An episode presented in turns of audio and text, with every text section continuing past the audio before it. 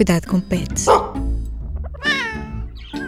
Olá, eu sou a Ana Isabel Ribeiro. Estamos de volta para mais um episódio do Cuidado com o Pet, o podcast do P3 sobre animais de estimação.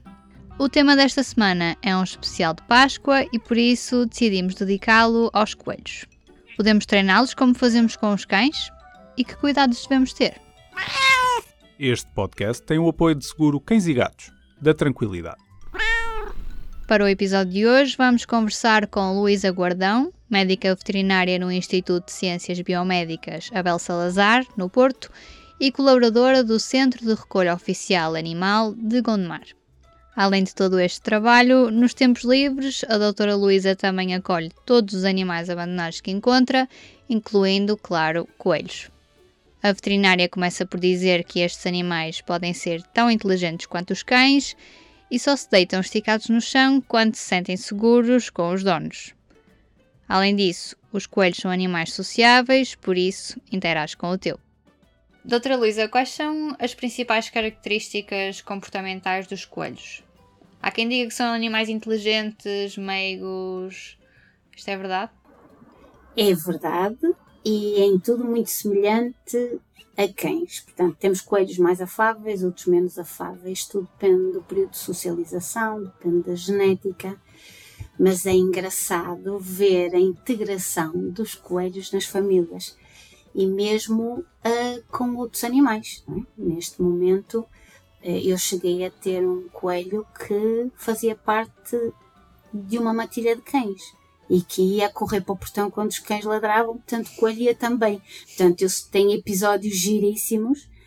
Isto é para termos a noção do quão, do eles se integram na família, desde que haja abertura e cuidado e atenção, não é? Porque sendo animais presa também é preciso ter cuidado, não é?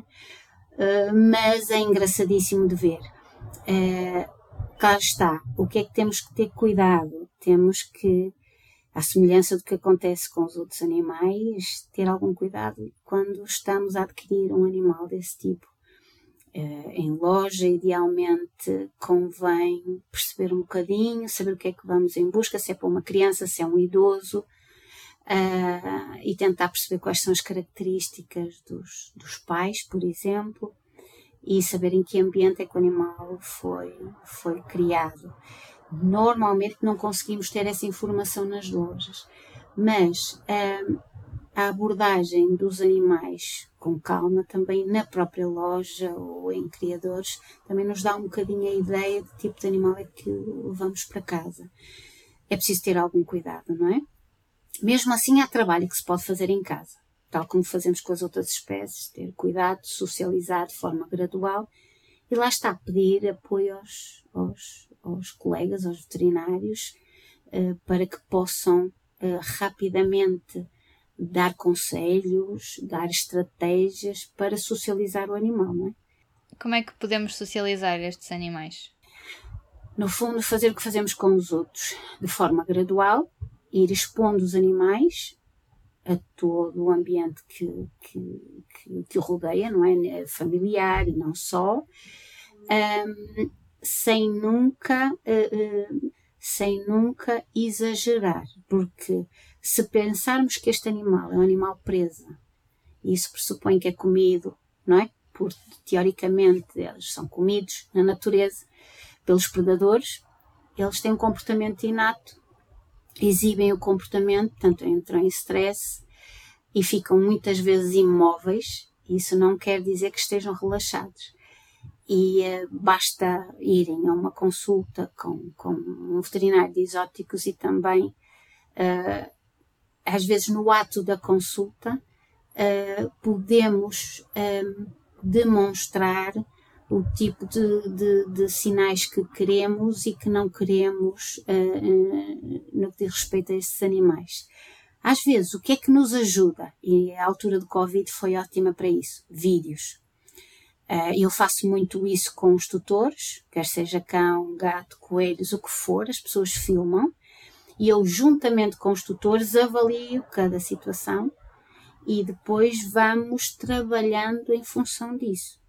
Ou expondo mais, ou expondo menos, ou no fundo eu dou ferramentas para que as pessoas possam uh, tornar o animal mais sociável. Porque tornar o animal mais sociável implica menos stress para o, para o animal. E, portanto, o que é que queremos? Queremos um animal que conviva com as pessoas queremos um animal que saiba onde fazer as suas necessidades, queremos um animal relaxado à nossa beira. Um exemplo, outro exemplo giríssimo.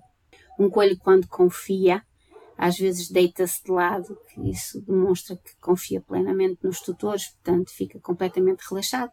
E há pessoas que pensavam que, que, que o animal tinha uma síncope cardíaca. Não, ele estava, caía redondo, relaxado, à beira do dono. Portanto, os coelhos têm essa vertente, não é? Essa vertente engraçada. E depois, quando estão felizes, saltam, pincham, dão, fazem uma série de acrobacias, que isso demonstra o quão felizes estão e quanto integrados estão no ambiente de casa, da família, do quintal, do, do que. Eu cheguei a ter tutores que, que levavam os coelhos com corpete para o parque da cidade, não é? Uh, eu tenho um caso muito engraçado, eu espero que eles não me matem, até porque, porque eu tinha um casal que tinha um coelho espetacular e ele levava o coelho para o parque da cidade e na altura a, a tutora estava fora e, uh, e o dono levou, levou o coelho e soltou. E o que é que ele conheceu? Um coelho bravo do, do parque da cidade. E, portanto, está a haver o risco dele entrar numa toca e nunca mais sair. Portanto, a dona, a tutora quase o matou. Mas pronto, o que é certo é que ele filmou, o coelho veio à chamada e aquilo funcionou lindamente. Portanto, isto são exemplos, não é? Não estou a dizer que toda a gente solta os coelhos, pelo amor de Deus, não, porque depois eles desaparecem. Mas isto é o tipo de trabalho que se pode fazer e eles vão de encontro um, ao que ao que nós às vezes permitimos, não é? No fundo é isso. E em casa devemos pôr sempre estes animais numa colheira ou podemos soltá-los? Durante curtos períodos de tempo. Uma colheira é uma coisa minúscula. Devemos soltar de forma gradual, até porque aumentar a área vem com o treino e com a educação. Não é? Nós limitamos até para o animal conhecer lá está, os animais têm o, o odor muito apurado, a audição, são animais presos, é preciso que o animal adquira confiança. Vamos limitar. Sendo animais presa, que é que eles fazem na natureza? Convém que pontualmente coloquemos algo, caixas ou abrigos, onde ele se possa esconder caso alguém entre derrompante. No fundo, ele vai começar a sentir-se mais seguro e depois começa a ficar muito mais tranquilo, não é? Começa a, a, criar confiança. É preciso também dar esse tempo. Quando trazemos o animal e não sabemos qual é o passado, temos que dar tempo ao animal para conhecer e para confiar em, em, na família, não é? No fundo. Quanto tempo é que demora em média a treinar um coelho? Depende. Há animais que estão muito focados. Se o animal estiver muito estressado, isso acontece com os cães eu peço desculpa, faço sempre a comparação, mas eh, os cães, como são mais fáceis de ler, é compreensível. Se o animal está com muito medo, não tem foco naquilo que lhe é pedido. Portanto, o que é que eu preciso? Preciso fazer primeiro o trabalho de casa, que é relaxar o animal. Preciso que o animal confie em mim, para que depois ele possa uh, ouvir o que eu lhe estou a dizer. Isso acontece com os cães. E nos cães é mais fácil, mais fácil de ler todos estes, estes animais que nós chamamos de espécies exóticas, que para mim não são exóticos, são novos animais de companhia, precisam de algum tempo, não é? Até por causa do comportamento inato que eles têm, que é, no, no fundo, é medo. Nós representamos um predador. Eu, quando sorrio para um coelho que está numa transportadora e que acabei de comprar, ele tem medo, porque mostramos os caninos, não é? Portanto, é preciso criar um elo, é preciso criar um elo de ligação com o animal, é preciso criar confiança com o animal. E quando o animal estiver pronto, nessa altura vamos começar a trabalhar com ele. E aí, repetição e consistência, sempre. E que cuidados é que devemos ter com a alimentação e saúde destes animais? Ok. Coisas importantes. Com esta história de colocar os animais em colheiras, acho que avançamos rapidamente para rações e para e com, com, com este tipo de com a comercialização destes animais neste momento no mercado não estamos a ter muito cuidado com o tipo de reprodução que está a ser feita. Passo a explicar. Os animais têm muitos problemas dentários, o que fazem com que estes animais tenham um tempo de vida médio mais curto. E são problemas eh, de foro não é? genético, não é? hereditário. Um, portanto, como não conhecemos os pais, normalmente os pais têm problemas dentários e nós adquirimos um animal que a probabilidade de ter problemas dentários será grande.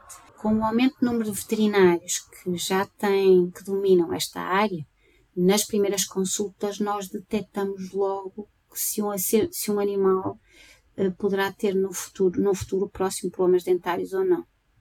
Porque esse tipo de animais convém desde logo mudar o tipo de alimentação, e era aí que eu queria chegar, porque nas lojas o que, nós, o que recomendam sempre está muito bem, feno à disposição, elevado, claro está, para que ele não coma feno do chão, porque senão o feno está contaminado com fezes e com urina, e também ração.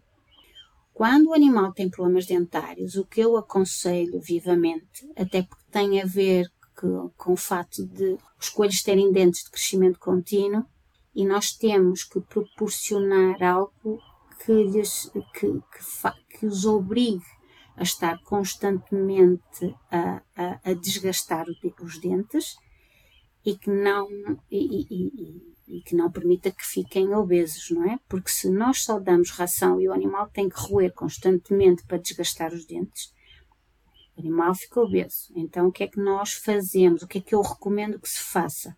Vamos olhar para o que acontece na natureza. Portanto, na natureza o que é que um coelho come, uma lebre come? Erva como dente de leão, como leitugas, o que os antigos, não é? Iam buscar ao campo para dar aos coelhos que estavam em colheiras. Portanto, esse tipo de, de, de, de alimento facilita o gastamento e o animal não engorda. Tem a vantagem de facilitar o trânsito intestinal. Isso é outra coisa também importante.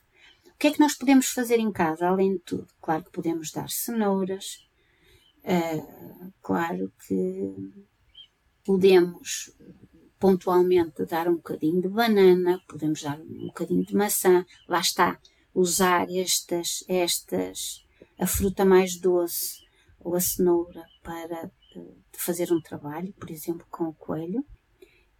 Neste caso, aconselho vivamente que a fruta seja uh, de agricultura proveniente de agricultura biológica, porque quando falamos de um coelho, estamos a falar, a maior parte das pessoas compram coelhos anões. Um coelho anão nunca tem um peso superior a 1 kg, 1 kg e 200, 1 kg e 300. Às vezes as pessoas vão em busca de um coelho anão e saem animais cruzados e temos animais com 2 ou 3 quilos. Uh, mas continuam a ser animais pequenos. E a quantidade de pesticidas que temos na fruta pode representar um problema, não é? com a ingestão, estamos a falar aqui de dose e efeito, e nesse aspecto o que eu aconselho sempre é uh, vegetais da agricultura biológica, fruta da agricultura biológica. Sempre. Quanto tempo é que estes animais podem viver? Ora bem, de literatura, seis anos. Nós na consulta já temos animais com 13. 13? 13, sim. Incrível. 13. 10, 11, 12, 13 anos, sim, sim, sim. Tem a ver com os cuidados. Desde que começamos a atenção que os animais também vão ao veterinário, fazem analíticas anualmente, portanto há todo um conhecimento desta espécie, claro está. Houve melhoria dos cuidados, portanto o tempo de vida média aumentou. Quantas vezes por ano é que devem ir ao veterinário? Ora bem, eles têm que fazer vacinação. Há, há doenças transmitidas por mosquitos e os coelhos têm que fazer essas vacinas. Há duas doenças, a mixomatose e a doença vírica hemorrágica. Portanto, tem que se aconselhar com o seu veterinário.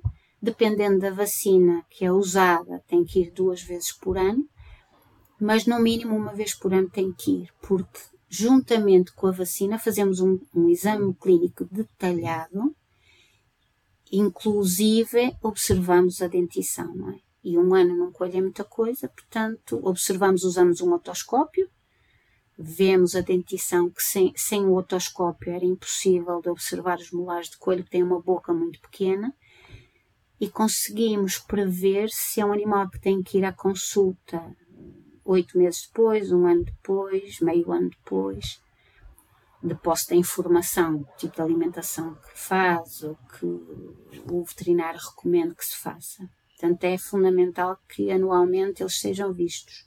E nesses exames também conseguem ver se eles são mesmo os coelhos da Páscoa? Às vezes saem coelhos.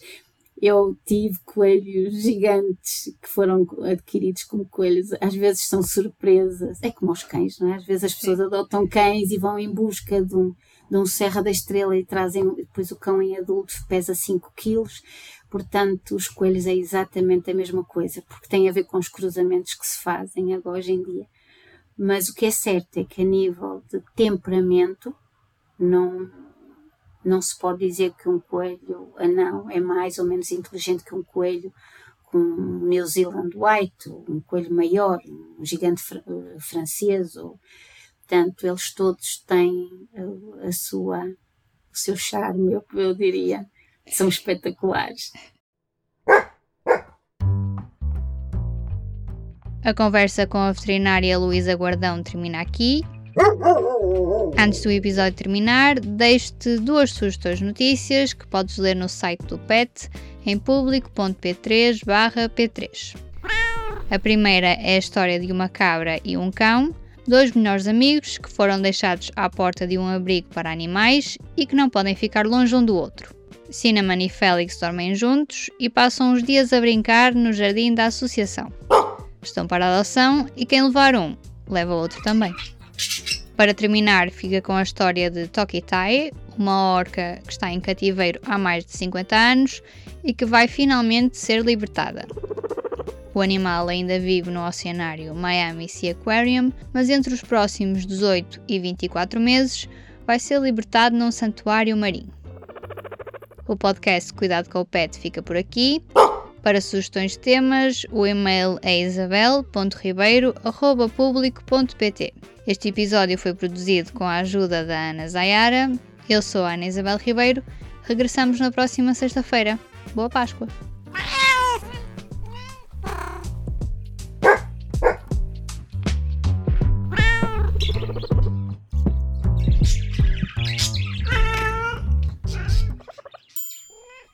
O público fica no ouvido.